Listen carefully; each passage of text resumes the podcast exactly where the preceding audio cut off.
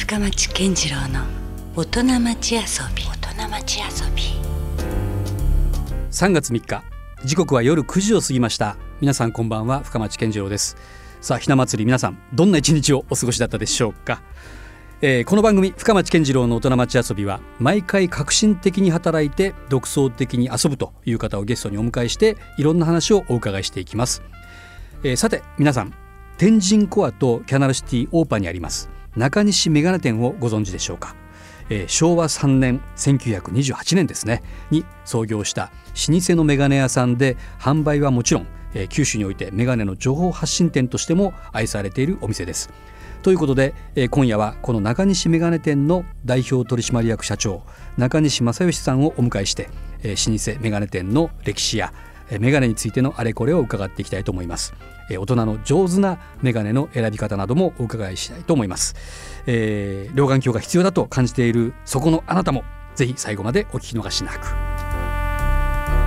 さあ、えー中西さんは、まあ、先月、えー社長に就任されたばかりとはいいうことですよね。はいおめでとうございまあす。どうもありがとうございます。これ何代目の社長になるんですか？えっ。と私で四代目になります、ね。四代目、はいわ結構もう老舗ですねじゃあ。そうですね。もう八十八年続いてるから、ね。88年、はいまあ人間で言えばもうベージュですねそうですね。もうもうなかなかなじゃあ歴史がはい。あるわけですよね。ということはじゃあそういうお家にも生まれたとそうですいね。うことなんですか。はい。まあいわいわば物心つく前からメガネというものが日常の中にそうですね。あったわけですよね。はい、もうメガネって分かりやすく言うとこう、うんドライバーがすごくちっちゃいじゃないですか。ああはい精密機械というかね、そうですね。ん精密機械用の。ドライバーなんで、でも、うんあのドライバーが私は普通のドライバーだと思ってたんですよ。あの大きいドライバーはメガネ屋あるあるみたいな。そうそうそう 大きいドライバーはあれはおもちゃだって僕は思ってたので、おうん本当のドライバーはあのちっちゃいドライバーがドライバーだって思ってたんですね。じゃあもうそういう工具とかでももう子供の頃から遊んでたりとか。あそれはありましたね。ありましたはい。なるほどね。はいでそういった意味ではあの中西さんはどういう経緯をたどったんですか？えー、と私の場合は、うんえー、とまずあの、まあ、福岡短大まで出たんですけど、はいその後東京にあるうんメガネの専門学校っていうのが実はあるんですよ。え？そんな学校があるんですあかるんですよ。それはメガネを作る職人さんのための専門学校なんですか？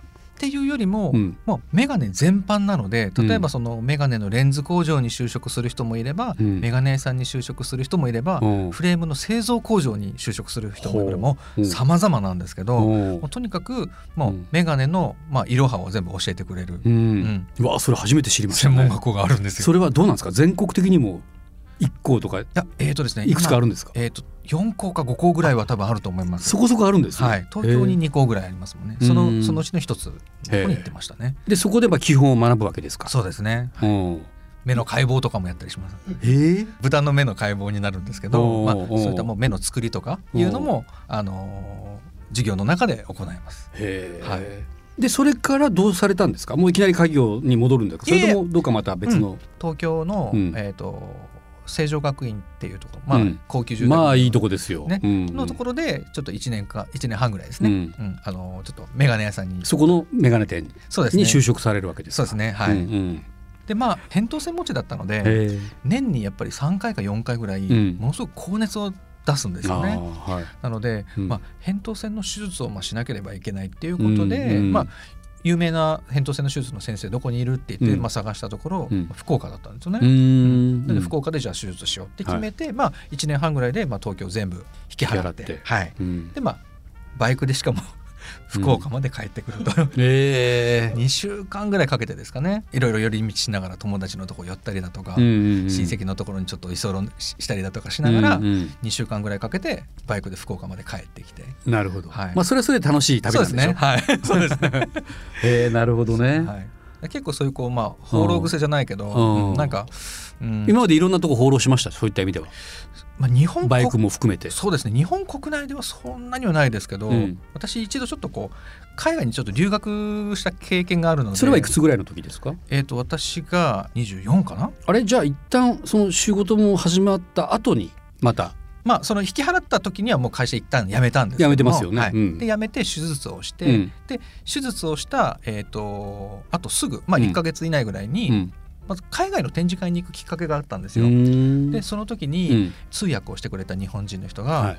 今何やってんの仕事?」って言われて「うん。うん。うん。いや今ちょうどまあ東京に住んでたけど全部引き払って、うん。今何してるって言われても何もしてないんだけど」っていう話をしててうん「あちょうどいいじゃんアメリカ来なよ」とかって言われて で、まあ、うちの父はどちらかっていうと「うん。あそんなん行ってこい行ってこい」ってそういう人がいるじゃんいいじゃんいいじゃんって。えそんなタイプなんですか？そうなんですよ。わ結構自由ですね。行ってこい行ってこいとかって言われてもうこれも行くしかないなと思って、うんうん。でも片道切符でうん。学生ビザを取って、はい。まあ行って、まあ、学校行きながら、うん。せっかくだからあのサングラスでも仕入れてこいやっつって言われて。おー。まあバイヤー的なそうですそうですそうです。仕事も託されながら、はい。そうですね。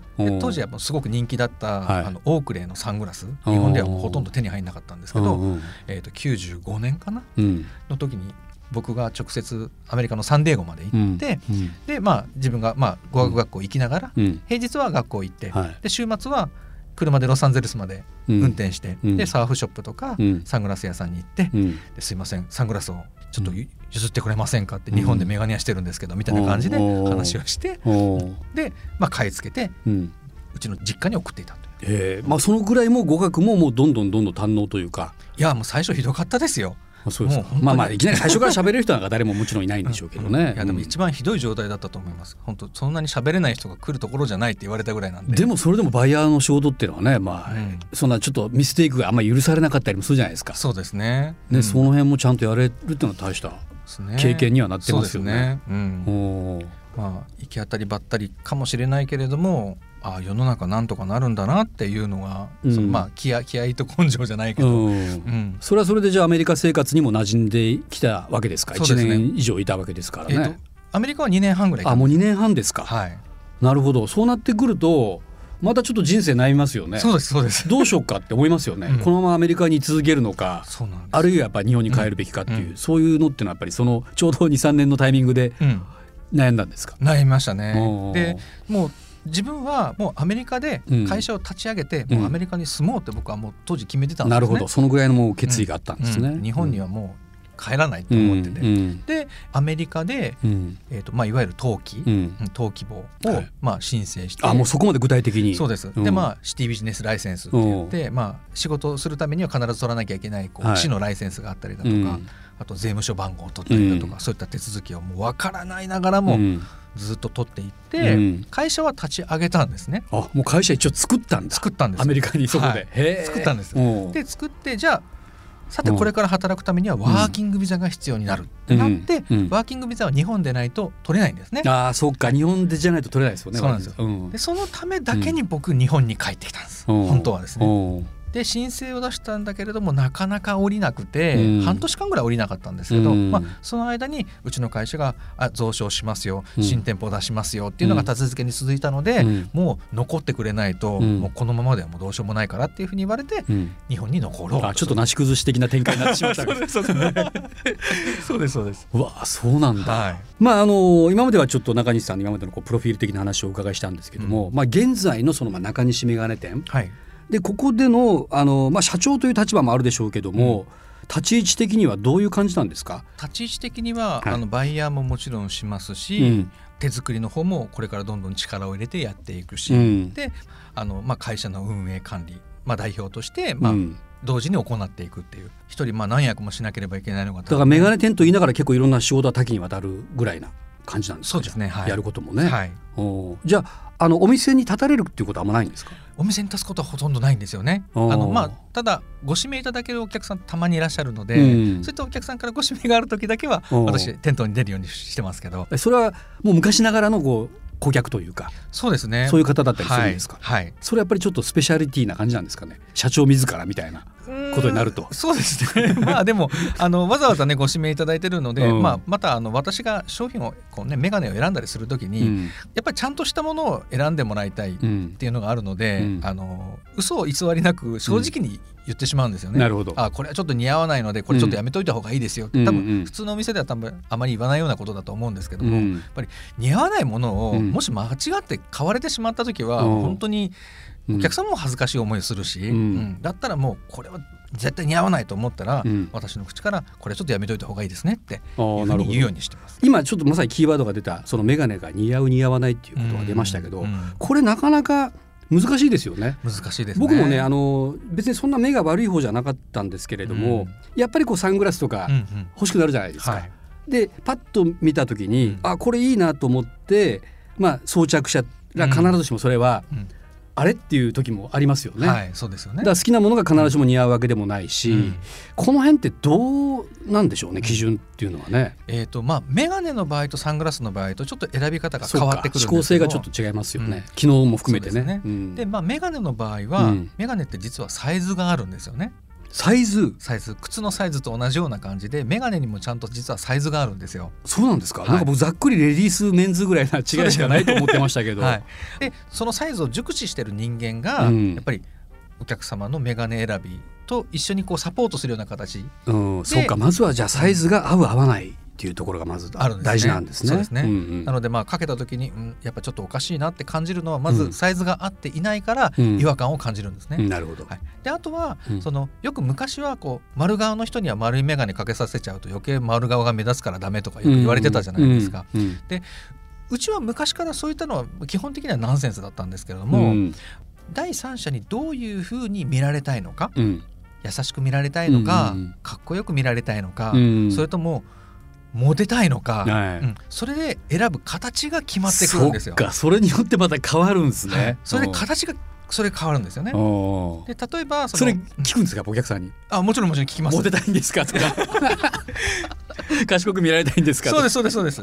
えーそうなんですよ。んうん。であのやっぱぶっちゃけた話、うん。やっぱりあの顔の中心なので、うん。やっぱりあのその人のやっぱりこう、品格とかもやっぱり、まあ確かにものすごく印象に残りますよね、うん。メガネって実は。うんうん。うんなので、まあ、すごく大切な部分なのうんで、うん。もう率直にちょっと聞かせてもらいますけど、うんって言っうんてやっぱりどういった眼鏡をお探しなんですかって,、うんっていうのをやっぱ聞いてきますね。なるほど。うん。その時にややっぱちょっとかっこいい眼鏡がいいよねって、男性の場合はですうね。ん。ただかっこいい眼鏡って言ったら、うん。まず丸い眼鏡は除外されるんですよね。まあその時代その時代にあったまあそのおしゃれな眼鏡。まああと流行も多少ありますよね。いろいろね、うん。その時々のね。まあ、それに合わせて、まあうん。こういったのがいいんじゃないですかって言って、うん。サイズも自分の中で考えながら、うん。その人に合うサイズを持っていくんですよ。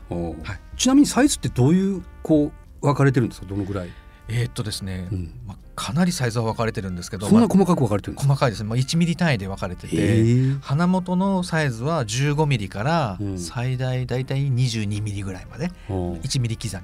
確かにこう鼻が合ってなかったらよくあの、気になるのはあの合ってないからちょいちょい眼鏡をね、うん。合わせようとする方が癖になってるんでしょうけどいらっしゃいますよね。はい、いますね。あれなんかやっぱ合ってないんでしょうね。合ってないですね。鼻のサイズがね。はい、鼻も合ってないし多分耳の後ろの調整も合ってないんですよね、うーんはいちゃんと調整さえできてれば、うん、落ちることって多分ほとんどないんでいろいろ話が飛びますけど、はいああいうのであの微調整もできるんですか？あもちろんできます。合ってないものがでもこれやっぱどうしても気に入ってるから、うんできればこれを使い続けたいと思う場合は、うんそれをちょっとサイズを変えたりとかサイズを変えたりすることはできないんですけど、うん。調整をすることで、うん。ちゃんとそのずれないようにかけることはできます。アジャスト的なことができるわけです、はいできます。へえなるほどね。それはじゃあ中西メガネ店で買ったメガネじゃないものを中西メガネ店に持ち込んだりしてもいいんですか？あの料金もちろんかかりますけども、はいはい。あのそれは可能です。リペアは全然できるんですね。ほぼできますね。はい。ただし、うん。あのやっぱできる素材とできない素材っていうのがあって、うん。メガネってもともとあのアセテートって呼ばれるプラスチックか、セルロイドって呼ばれるプラスチックの大体2種類なんです素材が。素材がですね、はい。この2つ以外の素材のもの、うん。うん、例えばその今だと TR90 とかポリアミドとか、えまあ医何ですかそれ？医療系のプラスチックなんですけど、まあ、ちょっとすごく柔軟性のある素材なんですけど、んそういったものに関しては調整が基本的にはできないんですね。はい、修理も基本的にはできないので、うん。まあ、メガネとしてまあ通常使われているアセテーとかセルロイドのものであれば基本的に修理とか調整は可能です。はい。どうですか？こう簡単に今じゃあラジオを聞いてらっしゃるような方にね、はい、どういうところにポイントを気をつけてメガネを選んだらいいかなといううん。ところで言うとどうでしょ直感をすごく信じてもらいたいなと思うんですね。直感。はい。うん。うんあこれいいなって、うん。まあ、デザイン的にも形的にもうん。色も好きなもの、うん。一番最初に手に取ったものがうん、最終的に決まるっていうケースすごく多くて。なるほどね、はい。やっぱり誰かに勧められて買った商品よりも、うん。やっぱり自分が本当に気に入って選んだ商品って、うん。やっぱりめちゃくちゃ長く使うんですよ。うん。うん。何年も何年もやっぱ使って、うん。修理してでも使ってっていうふうになるんですけども、うんこう人に勧められて、うん、妥協して買っちゃった場合は、うん。ちょっと周りからえその眼鏡大丈夫とかってそのサングラス大丈夫って言われたりすると、うん。そんなおかしいかなってなってかけなくなっちゃうんですよね。なるほどね、うん。なので自分はこれが好きっていうものをやっぱ最終的に選んでもらいたいな。自分を信じて。自分を信じて直感を信じて。直感をね、はい、はい。うん、なかなかねまあ面白いし難しいしみたいなところもありますけど、うんうん。さてえ今夜は天神コアとキャナルシティオーパーにあります。中西メガネ店の代表取締役社長中西正義さんにお越しいただいております。えーまあ、なかなかねこうメガネの奥深い世界をはい。ちょっとこう垣間見させていただいた感じはあるんですけども、はい。今何かこう展開していらっしゃるようなことってありますか、はい。えーまあ、あのその月その月でいろんなこう企画イベント等を行ってるんですが、うん。えー、と今はですね、うん。あのルティーナって呼ばれる今レンズがありましてルティーナ、はい、それはまあどういったレンズなのかっていうと、うん。えー目の中に、まあ、ルテインっていう素材というか、まあ、そのうん。栄養成分みたいなのが入ってるんですけども、はそれを、まあ、極力減らさないように、うん。紫外線でこう飛んでしまわないようによくあの UV カットとかありますけど。そうです、ん。その上ですね。その上上を行くはいレンズで、うんそのルテインを生地の中に練り込んでしまったっていうそういうレンズがあるんですよね。それがあのルルティーナっていううん。名前のレンズなんですけれども。それはパッとこう装着しただけで違いが分かったりはしないんですか、えーっとですね。眩しさを極端に感じる方は、うん、当てた瞬間に分かります。はい色はほとんど入ってないんですよ。うんうん。淡いちょっとこう緑色かな何色かな、うん。ちょっと分かんないかなっていうぐらいのうん。薄い色なんですけどうも、ん。当てた瞬間に、うん。あの眩しさが全然違うって言われる特に女性の方が多いですね。あイコールやっぱりその目を守るといそうことになるわけですよねはい。つまりね。うん。紫外線はほとんどカットしますね。紫紫外線と有害な、まあ、青色光線と呼ばれてる、まああのまあ、ブルーカットってさい最近呼ばれてる、まあ、うんパソコンからの、はい。まあ、目に悪影響を及ぼすであろう、うん。えー青い光ですね、はい。を効果的にカットしてくれるレンズの、うん。えー今フェアをうん。ちょっとおあのお求めやすく、うん。あのフェアを今やってますね。あそういう機能はちょっと普通じゃないけどもそんな高くはないんですかじゃえっ、とそこそこいい金額はします、あやっぱりねまだ珍しいというか、なんかねね。初耳ですもん、はい、えそんなやっぱメガネのそのレンズの世界もどんどんやっぱ進化はし続けてるんですか？そうですね。あーなかなかねこれもまたちょっと気になるはい。ね感じではありますよね。さあまあ引き続きですね来週もあのお話をお伺いするということなんですけども、じゃあ来週はもっとですね仕事だけではない中西さんのこうプライベートな部分とか、はい。よ趣味の世界、はいこのあたりをちょっとお伺いしたいと思いますので引き続きまた来週もよろしくお願いします。ろしくお願いします。深町健次郎の大人町遊び今夜は天神コアとキャナルシティオーパにあります。中西メガネ店の代表取締役社長中西正義さんにお越しいただきました。来週は、そんな中西さんの、さらにプライベートな一面なども迫っていきたいと思いますので、お付き合いください。ということで今夜もお付き合いいただきましてありがとうございました。お相手は深町健次郎でした。それではまた来週。Love FM Podcast. ラブ f m のホームページではポッドキャストを配信中スマートフォンやオーディオプレイヤーを使えばいつでもどこでもラブ f m が楽しめますラブ FM.co.jp にアクセスしてくださいね Love FM Podcast.